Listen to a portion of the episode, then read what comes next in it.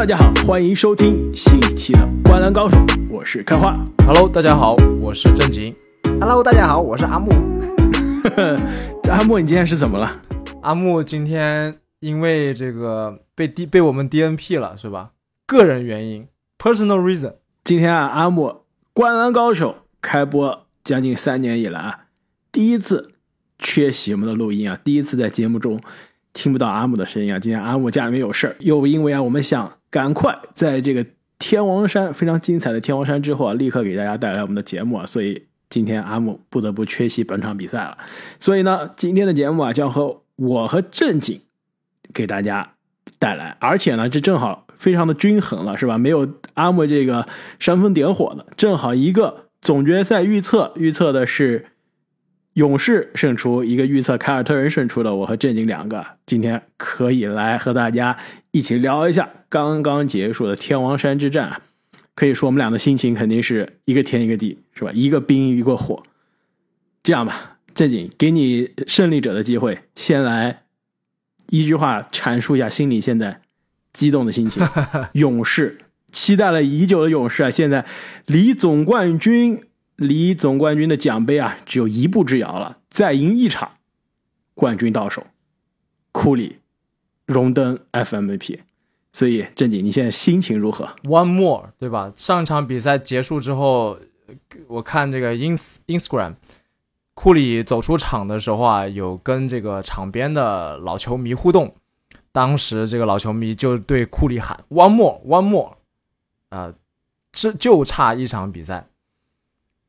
所以我现在确实心情非常激动，这个赢下了非常非常关键啊，而且是一度在第三节被这个勇三峰被凯三峰压制的情况下，最终赢下这场天王山，真的是非常的重要。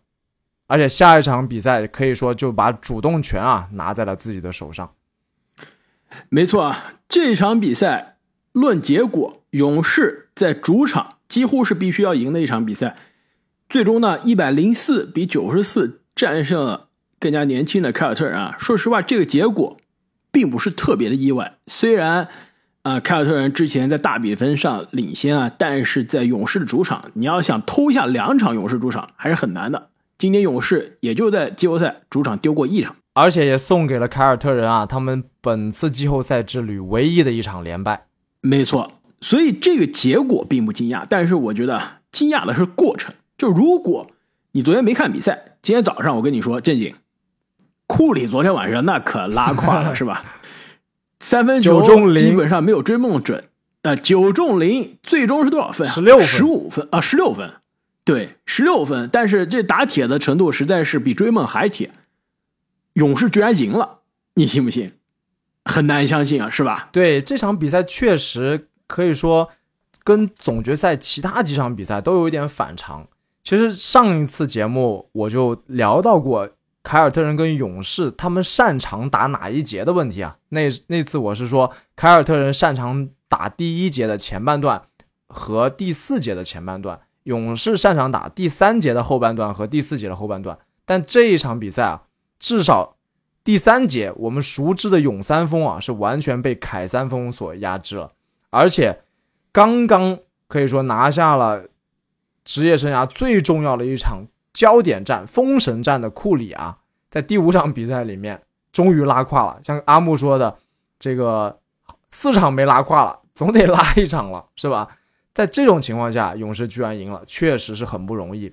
可以说，第四场比赛是库里一个人扛着球队击败了凯尔特人。那第五场比赛就是在库里受到限制的情况下，依然很好的串联了球队，而且其他队友站了出来，维金斯、汤普森、普尔，包括之前灾难级别的追梦啊，我觉得都是有所反弹的，在众志成城之下拿下了这场比赛。我赛后看有个网友的这个评评论，他是引用了我不知道是一句诗吗，还是一句什么，我觉得非常经典。他是说这个一个人点一盏灯，然后引万家灯火通明，类似是这个意思啊。就是这个火炬从库里的手上又传到了自己队友的手上，非常经典。说库里昨天数据栏，那真的是有一些拉胯，对吧？十六分，关键是九投零中的三分球。从一八年到现在，每场都要进三分，终于是在总决赛断了。最关键的一场比赛断了，这是很少见的事情。而且你看比赛的，但是而且你看比赛的时候啊，很明显感觉，至少在第三节，就是勇士被反超之前啊，库里还是有那么一点执念的，想去延续这个记录。但是当球队落后的时候啊，我感觉他也最终放下了，就是说赢球更重要。最后他也不去强行续这个记录了。没错，而且呢，昨天还有罚球不中，所以对于库里来说是非常反常的一场比赛。有什么原因呢？我觉得肯定是有个人的原因，对吧？个人状态的原因、手感的原因，可能也有疲惫的原因。因为之前第三场，对吧？在第四场的天神下凡之前，第三场是受伤了，所以第四场我估计也是强忍着伤痛啊打的。第五场估计累了。还有一个呢，就是凯尔特人他的防守哲学发生变化了。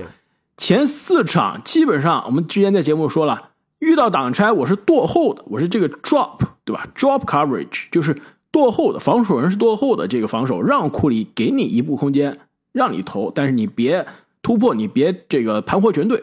那第四节基本上凯尔特人是第四场啊，这个凯尔特人基本上是被这个防守哲学可以说是狠狠的捅了一刀，让库里投，结果库里投出了四十三分的高分，是不是杀死了比赛？所以这场比赛呢，很明显。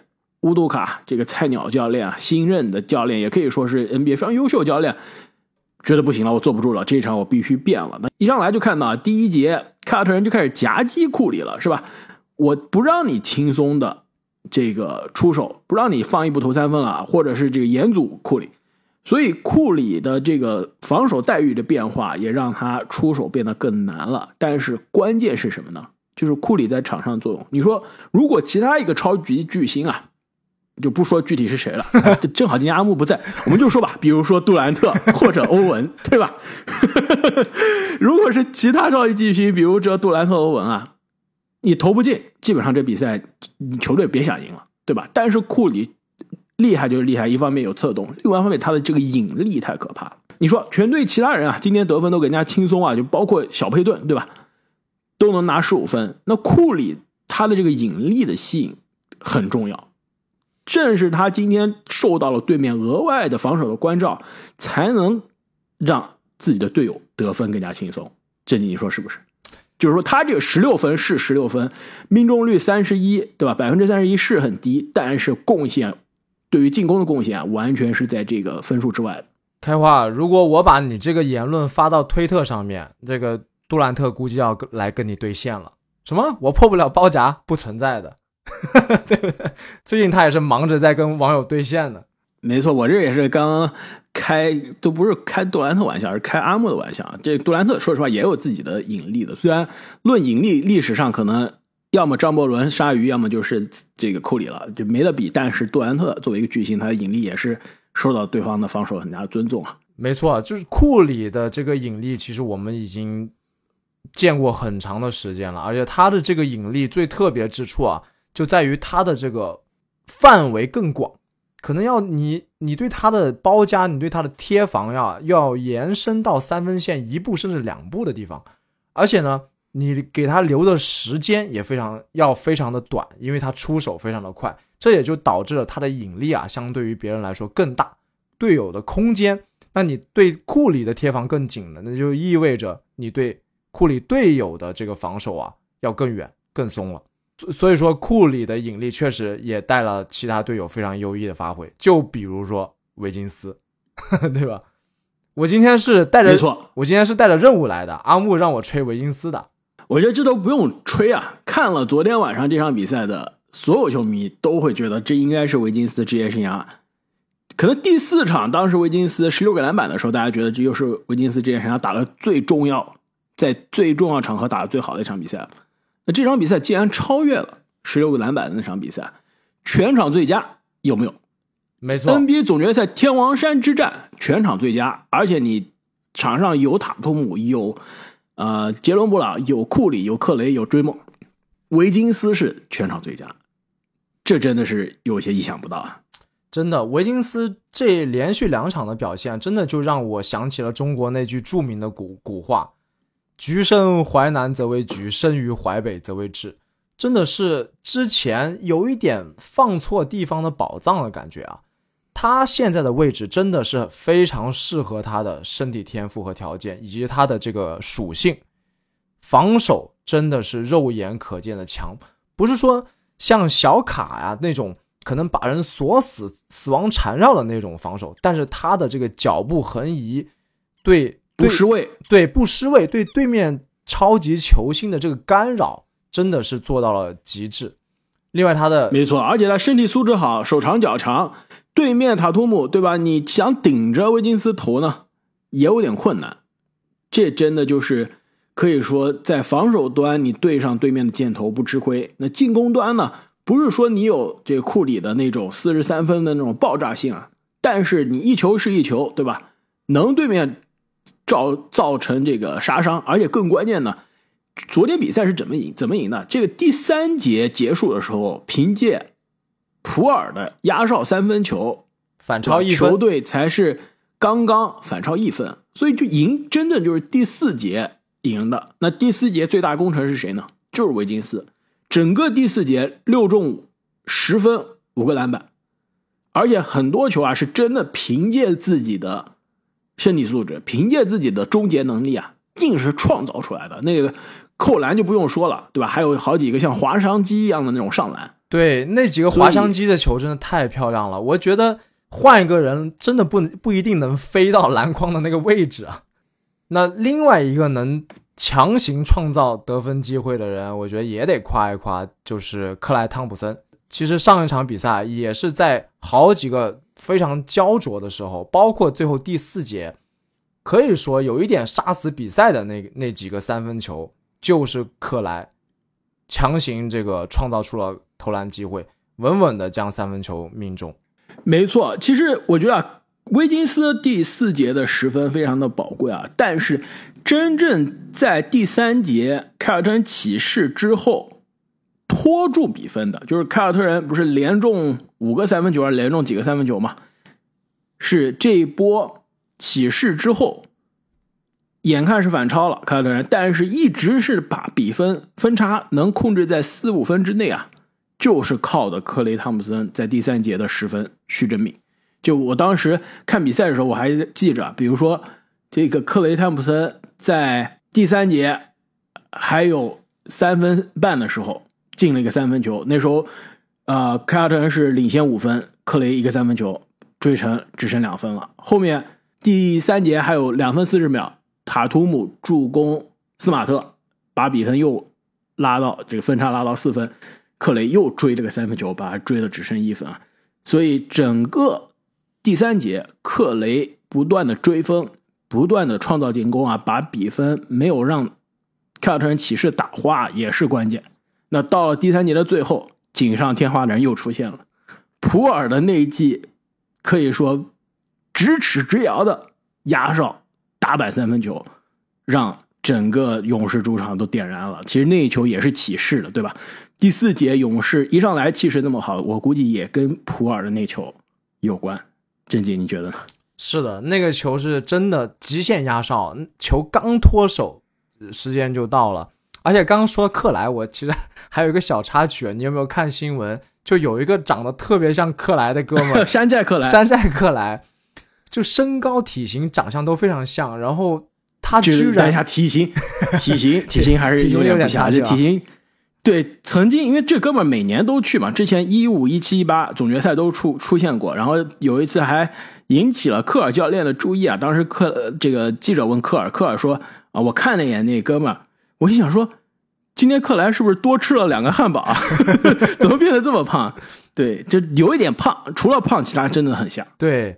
这哥们居然穿过了五层安保，混进了大通中心，然后在里面投了十分钟的篮，你敢信？就没人发现他不是克莱，太搞笑了。而且都不是他第一次这样做了，而且他之前啊都是把自己的这个视频发网上，所以那些保安对吧，实在有些失职。那最后呢，是大通中心是把他驱逐出场了，对吧？好像而且是终身。不是竞赛，终身不给他来看比赛了。对，但是这哥们好像也是非常自豪啊！我看他发这个 Instagram 吧，而且这个 YouTube 视频，我们录音的时候刚刚上传，也是非常自豪，觉得值了。他我记得他在 Instagram 是这么说的：说虽然我这一万多块钱的球票没了，是吧？而且被终身不得进入这个球场啊，但是我至少这十分钟我体验了一把 NBA 总决赛球员的感觉，值了。对，所以正经有这样机会，我建议你也可以去。我绝对去，相信我，我我绝对不会放过这种机会的。而且我看 Reddit 上面有这个外国网友说啊，这这哥们儿是在十分钟的投篮里面一球未失，导致大家发现他并不是克莱，非常的搞笑。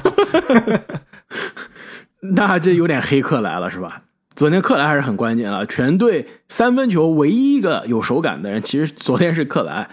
呃，威金斯跟库里9库里都是冰凉，对，威金斯加库里是加在一起十五中零，波特两两中零，对吧？追梦正常发挥二中零，然后普尔算是有手感，六中三，但是克莱的五个三分球应该是每一球都很值钱。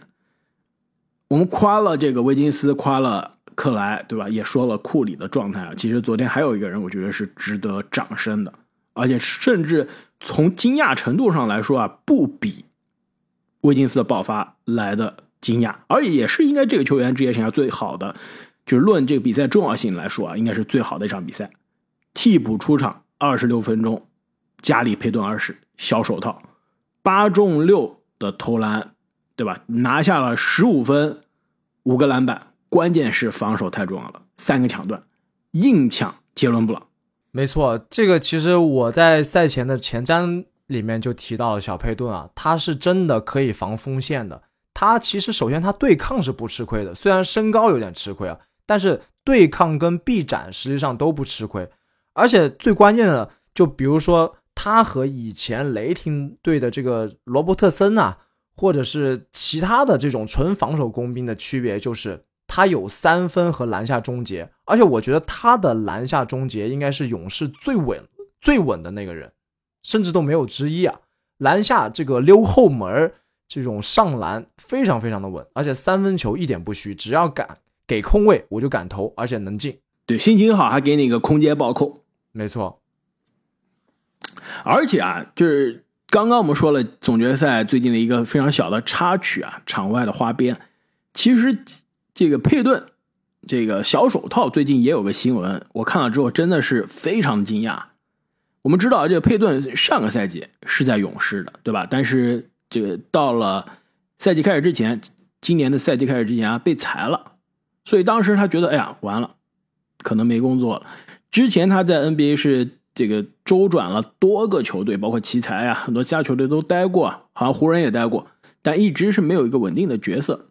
眼看自己的 NBA 的职业生涯的梦可能要就此断了，所以你知道他在今年赛季开始之前干了一件什么事吗？为了能有机会继续在 NBA 打球，干了什么？他去申请啊勇士队的录像管理员。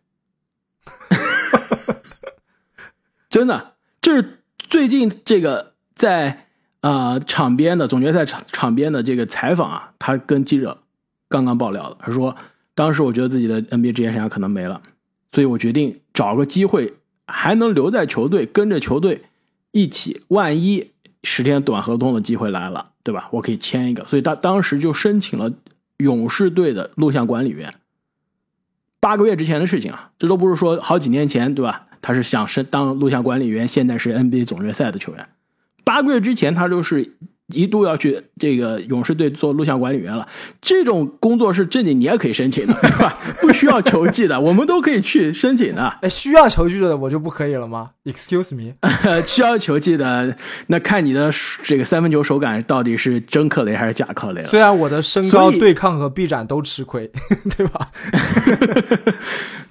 所以八个月之前啊，还是录像管理员的哥们儿，现在在总决赛上成为了防守大闸，大放异彩，这也太励志了，是吧？对，我记得当时比赛的时候，屏幕里面就打出来了，就是小佩顿穿着各种球队的比赛服的这个照片，就他实际上真的在录像管理员之外，一直是处于一个流浪的状态。这个赛季好不容易，而且是应该是在赛赛季开始之前啊，勇士队的教练组勇士队的教练组力排众议把他留下来的。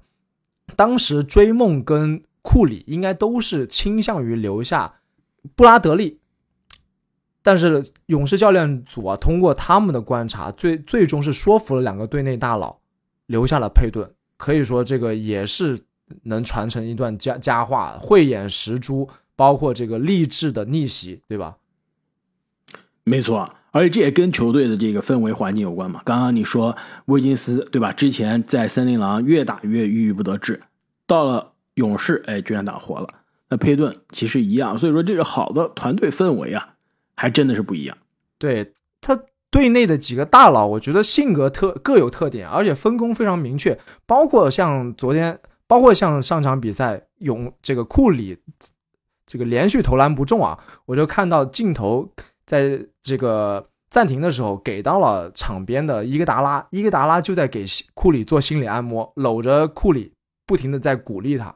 其实这个就是队内各种大佬的作用就体现出来了。没错，这毕竟是总决赛前辈啊，伊戈达拉肯定说：“你看库里啊，没事，要想得我这个奖是吧？” 他说：“没事啊，小小弟，你没拿过总决赛 MVP 啊，我知道你心里很紧张，来，我来教你，对吧？那一年我就是这么拿的。”那昨天啊，其实我们夸了很多勇士的球员啊，我觉得还有个球员很重要，追梦格林。正经，作为勇士球迷，肯定整个季后赛看来，对于勇士的追梦啊，肯定是又爱又恨，可能大多数是恨的。那昨天你怎么评价追梦的表现？八分、七个篮板、六个助攻，一个抢断，而且第一节上来，眼看感觉要接管进攻端了，是吧？其实很典型的追梦的比赛以及追梦的数据啊。呃，我觉得追梦这个赛季是毫无疑问是下滑了，但是他防守端的作用还是不可取代的。很多呃球迷说是要直接下追追梦啊，不让追梦上，我觉得这个肯定也是不行的。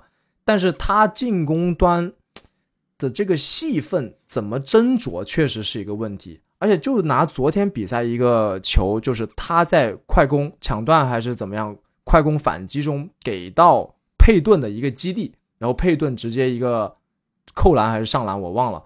那个球就是很典型的追梦球啊，防守高压防守之后，造成了对方的失误，然后打进攻转换，这是追梦最擅长的。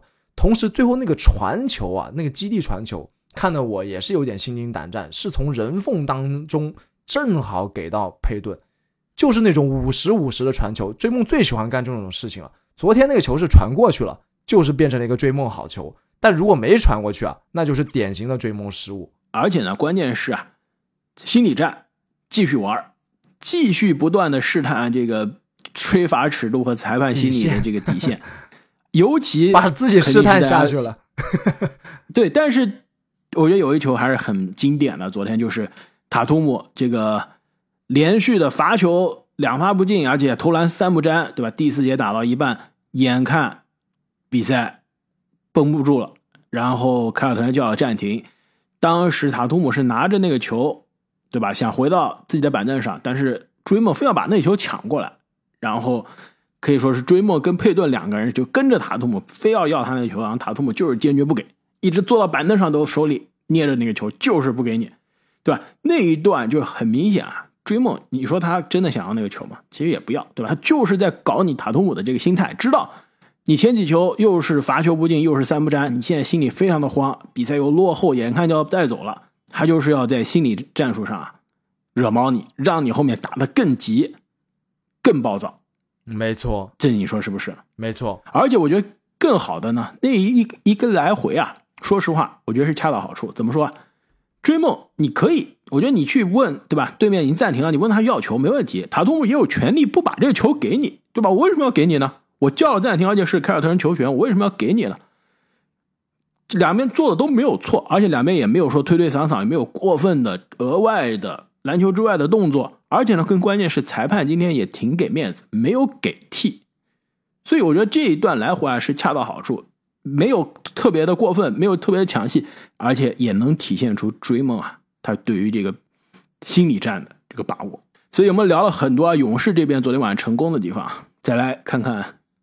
现在已经是命悬一线啊！眼看总决赛、总冠军奖杯有可能一场之后就要拱手相让的凯尔特人了。凯尔特人这边昨天可以说是只打了半节好球。那第三节的追分啊，可以说是打得非常漂亮，连中三分球啊。但是除了那第三节的，可能说大半节吧，后面这个第四节不用说了，前两节其实也是完全的不在线。其实我倒是要比大部分的球迷更加谨慎一点啊，毕竟下一场是要回到花园主场了。如果下一场凯尔特人三军用命拿下这一场的话，那双方又回到起跑线了。第七场的主场优势啊，我觉得效果是要削弱了，这个 buff 并没有这么强的，对吧？呃，这里你已经你已经讲到我们的下一个环节了。我我们先复盘一下，我们先复盘一下这个第五场的凯尔特人啊。对，第五我还没有放弃凯尔特人呢，这夸凯尔特人的环节你要留给我呀，是吧？我还没有放弃呢。我们先聊第五场啊，第六场、第七场展望，我们等会儿再聊啊。你先说第五场，你觉得凯尔特人这输在哪？我觉得，如果说用最简短的话来总结啊，我觉得还是输在凯尔特人的不稳定性。就拿他们开场来说，你知道他们创造了一个两个记录吧？可以说是十二投不中的三分球，紧接着八连中。就这个不中的长度和中的长度都是历史总决赛的第一，非常的夸张。就这一点就很明显的体现出这一支年轻球队的不稳定性啊。另外一部稳定性就体现在他们两个当家球星。首先塔图姆，其实塔图姆赛后被喷得很惨啊。我倒是觉得他在前三节里面的表现还是可圈可点的，毕竟第三节的反扑以及前面的僵持都是塔图姆。功不可没啊！几个关键的干拔三分都非常的漂亮，但第四节，当时我记得我在微信上面也跟你跟阿木说了，我说塔图姆又开始了，就是那种没有耐心，一次换防挡拆没有换到库里或者普尔身上，他就不继续执行战术了。这个跟东契奇要硬打维金斯，对啊，是吧？跟跟东契奇形成非常鲜明的对比。我记得当时小牛这个独行侠就是东契奇。反复的换，我非要换到你一个防守弱环，我才开始打。但塔图姆就不是，你换了一次或者两次最多了，他就耐不住了，来一个硬顶维金斯，然后一个极限后仰跳投，一然后一个三不沾，这个就完全没必要啊，对不对？在这么关键的时候，另一个就是他们的另一个探花布朗。其实前几场阿木说布朗是凯尔特人最佳球员，我部分是同意的。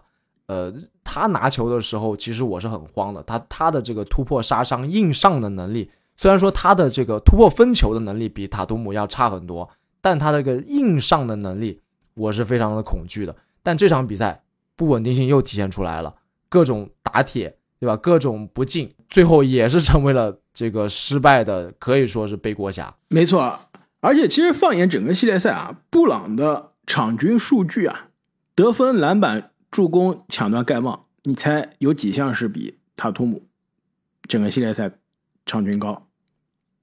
我觉得总数这个平均数和总数应该是不如塔图姆的，应该都不如塔图姆。没错，其实场均啊，数据是被塔图姆完全包围的。但是好是好在呢，他的这个投篮的效率应该高一些，稍微在线一些。整个塔图姆啊。这个系列赛，我相信肯定是有他的肩伤的原因了。而且我看啊，我们喜马拉雅的留言区啊，有一个专门是从事这个运动医学的，有一个球迷啊，也是留言了，非常担心塔图姆的这个伤情啊，这个肩伤的状态。塔图姆现在这个投篮的命中率是没有办法用任何方式解释的，我就相信可能真的只有这个伤病了。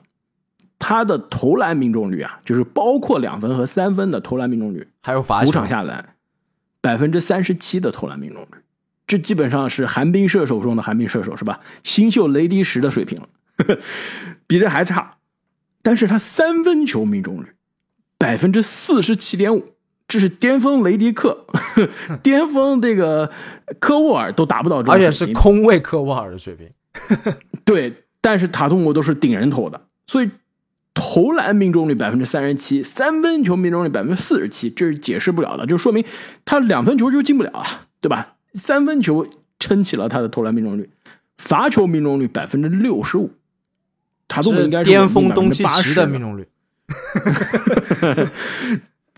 这就是说，所以说这塔图姆的投篮状态绝对完全是不能用手感解释的。这五场比赛下来，这样的投篮是无法用手感解释的。而且昨天呢，塔图姆铁不铁呢？依然是铁，但是硬撑着也是二十七分，全场最多。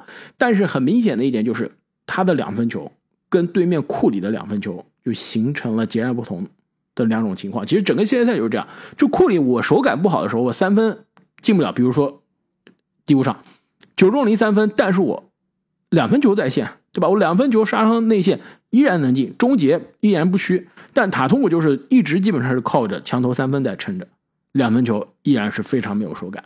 而且另外一个关键点呢，塔图姆赢球硬指标，对吧？我们之前我在节目中说了，卡特赢球，凯尔特人要赢球啊，季后赛看来两个硬指标，第一，塔图姆助攻能不能超过五个？今年季后赛塔图姆助攻低于五个的比赛，应该是六场只赢了一场。那昨天四个助攻。刚好没达标，输了。另外一个就是凯尔特人能不能控制了他的失误。今年这个季后赛，凯尔特人失误在十六个以上的情况下，基本上也是好像应该只赢过一场，基本上大概率输球。昨天十八个失误，又没有控制好。所以啊，其实昨天凯尔特人各种因素来说啊，基本上输的是心服口服，能犯的错都犯了。所以说。该到吹凯尔特人的环节了吧？开花，你觉得下一场回到主场，凯尔特人应该怎么调整，才能把这个季后赛的总决赛的悬念啊保持到最后？我觉得，说实话，最关键的还是塔图姆的这个状态。他现在这个不知道真的是伤病还是疲劳，对吧？官方一直没有一个说法。你要说疲劳，我觉得也有可能，但是这个年纪，对吧？二十四岁也不应该疲劳。但是呢，他现在的。季后赛的打的时间是所有球员中最多的，就是要说疲劳，他应该也是所有球员中最可以说自己很累的那个人。对呀，昨天我就跟你们说了，我是在这个比赛第三节还是第四节的时候，我发现就是凯尔特人其他人换，但是双探花都不下场的，一直在场上。一看昨天又是四十四、四十五分钟，基本上就是下去喘口气又上来了，铁人一样啊！而且前面刚刚。结束了连续两个七场的系列赛，对，对，这真的是有点累。而且呢，塔图姆现在还有一到两场比赛没打，他在今年的季后赛的出场的总时间就可以排在历史的第三十名了。就后面如果两场打，说明首先后面如果能打两场，而且时长时间比较多的话，他这个今年总决赛他在场上的时间要进入到历史的高位了。所以其实他疲劳。我觉得是很大的一个因素啊，所以下一场不说调整，就是塔图姆他能状态恢复到正常的，呃，今年季后赛前两轮甚至常规赛状态，那都不一样。另外一点呢，就是凯尔特人在防守上，你需要想清楚到底怎么样针对库里，是我回到前四场这样任库里投，还是说我一门心思跟第五场一样，我我就是不让库里好出手，让他打的不舒服。就赌你靠维金斯、靠普尔、靠汤普森能不能弄死我？就是凯尔特人一定要想清楚。而且昨天科尔感觉也是料到对面会夹击、会这个扑库里啊，也做了调整。所以乌杜卡是不是我下一场又变回来，还是我继续执行第五场的这个防守的策略啊？其实我是倾向于继续延续第五场的防守策略，夹击另外一点呢？对，继续还是我不能让库里打嗨，我就是你要是最终是靠维金斯把我打败了，我也就认了。我不同意，开花。是 是，你你是你是你是不愿意看到对面凯尔特人这么做？作为一个勇士球迷，还是说你站在凯尔特人的角度，你觉得这招不行？都有。首先，我是不希望库里被夹的太难受啊，导致他这个现在威金斯又要抢 FMVP 了，这个很紧张的。另外一个，你别忘了下一场是第几场，你夹库里是要付出代价的。对，鸡柳汤，哇，这有点可怕。不是说有勇士的两大 buff 嘛？下一场将这个非常罕见的首次叠加，一个是 G 六汤，一个是上一场。这个九中零十中零三分的库里，没错，好像职业生涯很多次啊，我印象中都是库里打了一场拉胯比赛，接下来给你一个六十分，是吧？接接下来给你个十一个三分球的比赛。你知道库里职业生涯你知道库里超越雷阿伦获得历史三分王的那场在纽约的比赛之前的一场比赛，好像就是十中零。对，而且上是应该是上个赛季吧，职业这个职业生涯最高分的那一场之前也是状态不太好，所以是的，你这么一说啊，那没办法呀，我要是放库里，那明天给我六十分怎么办？对吧？我要是夹库里，那克莱又要变成鸡肉汤了，那完了。凯尔特人这个没办法了，防守端应该是有可能啊捉襟见肘啊。另外一点呢，我觉得就是凯尔特人罗威的这个使用，其实现在如果你从整个系列赛的正负值上来看啊，罗威就是凯尔特人影响力最好、最正面的球员，正负值全队第一。昨天球队输了十分，作为首发，罗威出场三十分钟，居然是正十一，震惊，你敢信吗？对，有罗威在场上能健康的保持健康的在场上啊，勇士基本上拿他没什么办法。你要说小打大嘛，确实也有过成功的球，但是相对来说是所有大个子里面非常难打的那一类，而且他在防守端的威慑力太可怕了。就前几场多少个大帽将勇士队的这种必进的突破拒之门外了。没错，所以啊，我觉得要赢球，罗威的时间必须有保证。他的确是有伤病隐患，对吧？也是容易疲劳，但是最后对吧？打不好最后一场了。罗威，既然你在场上是球队赢球贡献最好的球员，那下一场我觉得是可以希望可以看到罗威多出场，因为勇士那边啊也有个征服之魔王努尼，努尼特别是在罗威不在场上的时候啊，那真的就是刷板可以虐爆这边的凯尔特人。所以，罗威你在场上也可以限制对面的努力。对，其实最后我觉得凯尔特人实际上他的防守，我认为是问题不是特别大的。你要说你能完全限制库里和汤普森，这是不可能的事情。我觉得他们要赢球啊，更关键还是进攻，就进攻不要断电，你不能动不动就三到五分钟一球不得，对吧？这个是非常伤害非常大的，整个气势就没有了。就打到焦灼的时候，还是需要有人能站出来。无论这个人是塔图姆也好，是布朗也好，是斯马特也好，必须要站出来，火中取栗，延续得分的势头才行。没错，所以啊，虽然刚刚说了凯尔特人命悬一线啊，但是我还是非常非常希望总决赛可以打到第七场的，可以给我们。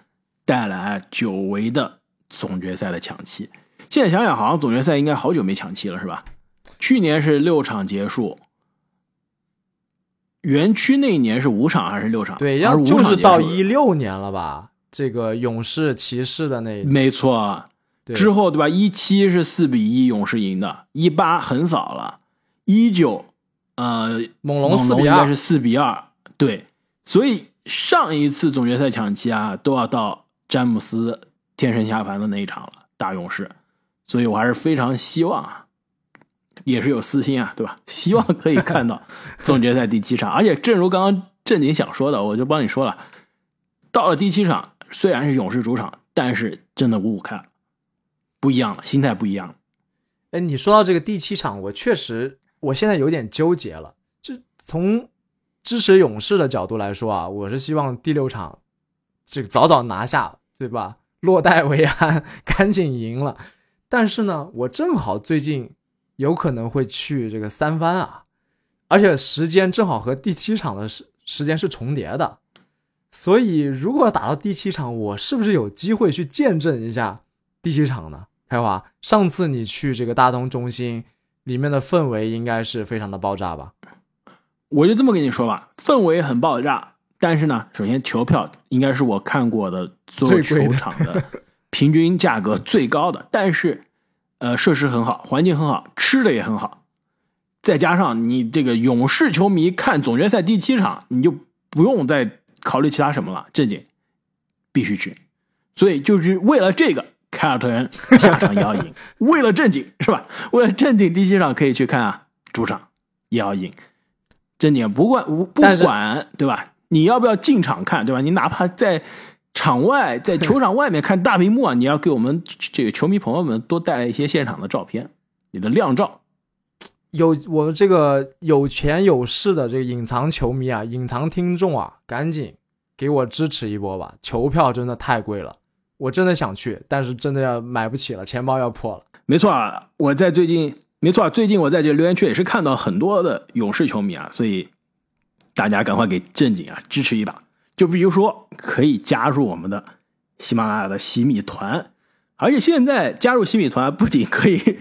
这个众筹支持正经的梦想啊，更关键的是，我们现在总决赛的球衣的送礼，最后一件球衣依然还是有机会参加的，因为我们现在节目播出的时候啊，第六场还没打，就哪怕第六场，即这个鸡六汤天神下凡带走比赛，勇士夺冠，那只要你在比赛结束之前，对吧？NBA 总决赛的颁奖之前，你是我们的洗米团的付费的活跃用户，我们就会在其中啊抽取一名幸运听众，获得我们的 NBA 的正品球衣。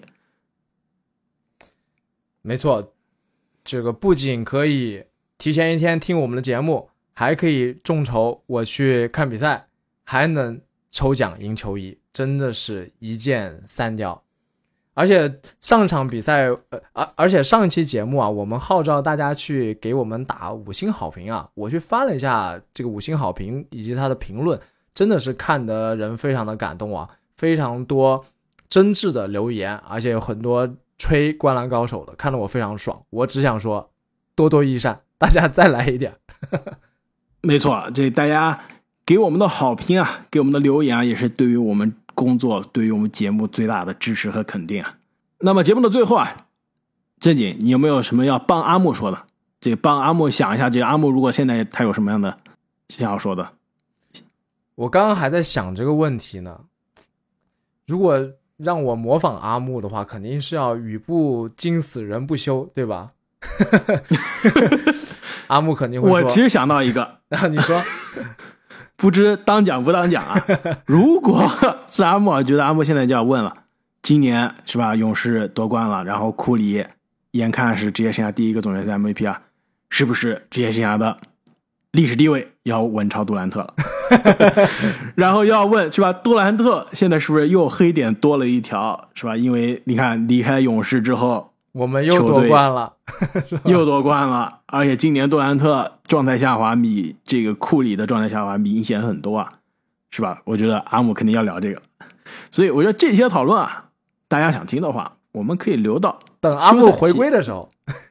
没错，而且留到休赛期啊，就对于我们新的听众朋友们，其实可能很多还不知道，我们休赛期的保留项目很快就要回归了。基本上总决赛结束之后啊，我们就开始要准备了我们的 NBA 的各个位置的十大球员排名。所以到时候杜兰特到底排在哪个位置，是吧？去年我我如果没记错啊，去年夏天你和阿木非要把杜兰特放在字母哥前面，今年我相信这个也没有悬念了吧？我 我们都是滞后的，要么就太超前，要么就滞后，反正就是啪啪打脸。没错。所以把这些啊打脸的吵架的环节，让我们留到休赛期。那么最后啊，总决赛剩下来一到两场，希望是两场啊，希望而且正经可以看最后一场，现场看最后一场啊。那总决赛剩下来这一到两场比赛啊，应该会非常的精彩。我们的节目呢，也会不断的给大家带来关于总决赛的时效内容。那么再次感谢各位听众朋友们的支持，我们下期。再见，希望下一期啊，阿木就能回来了。再见再见 baby i'm